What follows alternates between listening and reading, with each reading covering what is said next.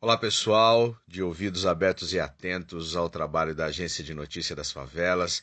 Aqui quem vos fala é Marcos Ibord, correspondente da NF em São Paulo.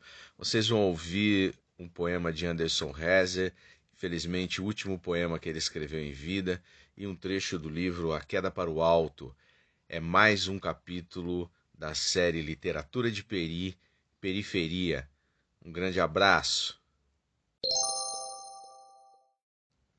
Minha vida, meu aplauso. Fiz de minha vida um enorme palco, sem atores, para a peça em cartaz, sem ninguém para aplaudir este meu pranto, que vai pingando e uma poça no palco se faz. Palco triste é meu mundo desabitado, solitário me apresenta como astro, astro que chora, ri e se curva à derrota, e derrotado muito mais astro me faço. Todo mundo reparou no meu olhar triste, mas todo mundo estava cansado de ver isso e todo mundo se esqueceu de minha estreia, pois todo mundo tinha um outro compromisso. Mas um dia meu palco escuro continuou e muita gente curiosa veio me ver. Viram no palco um corpo já estendido. Eram meus fãs que vieram para me ver morrer.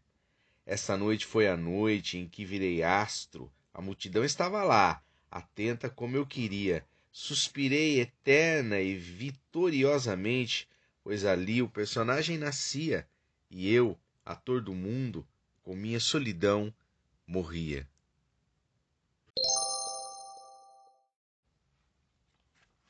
Entramos, diversas meninas vieram ao meu encontro, me abraçando, muitas me chamavam de tio Bigode e eu forçava a mente para tentar me recordar de todas, pois com todo aquele carinho eu não poderia faltar com a memória e não saber o nome de uma que fosse.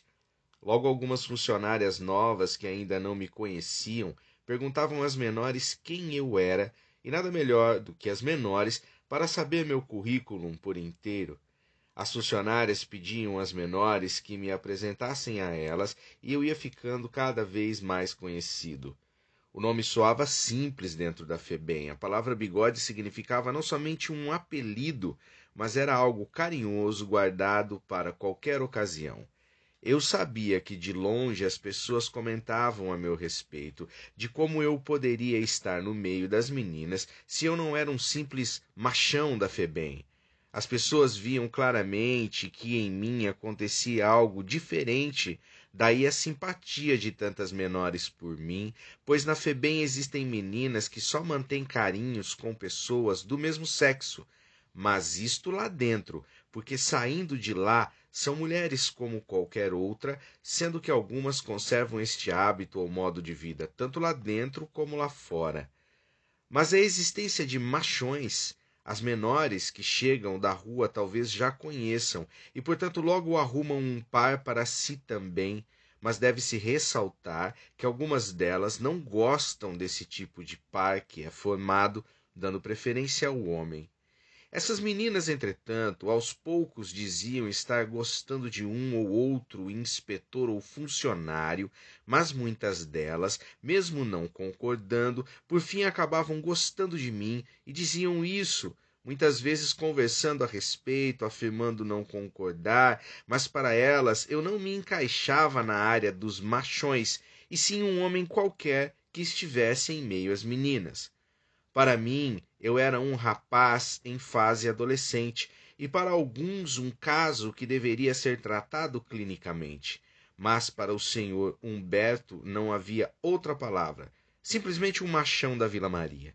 E logo fomos transferidos para a Vila Maria, pois nossa ficha era fácil de ser encontrada, todos sabiam nosso nome completo. Último dia de carnaval, a UT4, Vila Maria, não estava, pois algumas menores estavam em outras unidades da FEBEM de meninos passando o carnaval. O senhor Humberto não estava na casa, o inspetor que nos recebeu mandou que fôssemos para trás do pátio. Era certo, tínhamos que enfrentar nosso castigo.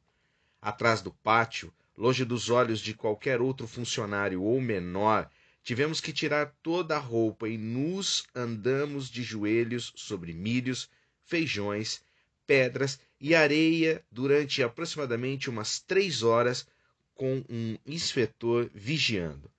Meu joelho sangrava ao se arranhar na areia, pois no início era fácil levantar bastante o joelho e colocá-lo levemente sobre o obstáculo. Mas quando o corpo e os músculos da perna se cansam, não há outra alternativa senão praticamente arrastar-se no solo, fazendo com que as pequenas pedras e os feijões marquem profundamente a pele e depois da areia, as partes já afetadas vão cedendo e aos poucos sangrando. Aninha chorava, pois seu joelho direito já estava cortado, mas este não era um motivo forte para que saíssemos daquele castigo. Para o funcionário, era até melhor assim. Doía mais e estaria mostrando a ela que não deveria mais tentar fugir. Às vezes, exaustos, parávamos e já éramos ameaçados de apanhar de joelhos. Numa certa hora senti que não aguentaria mais e parei, Devagar tirei o joelho do solo para retirar uma pedrinha que grudou em minha carne e já estava vermelha pelo sangue que aos poucos escorria de um outro corte. Haroldo se atirou sobre mim, dando tapas e pontapés que me jogaram meu corpo no cimento. Eu sabia que enquanto continuasse deitado iria apanhar, mas não tinha forças para levantar, os gritos dele ecoavam na minha cabeça. Um de seus pontapés acertou-me de cheio ao lado esquerdo da face, minha boca começou a sangrar, e ele, vendo que eu não iria conseguir, parou por um momento e na minha frente gritou para que eu me ajoelhasse e continuasse meu castigo.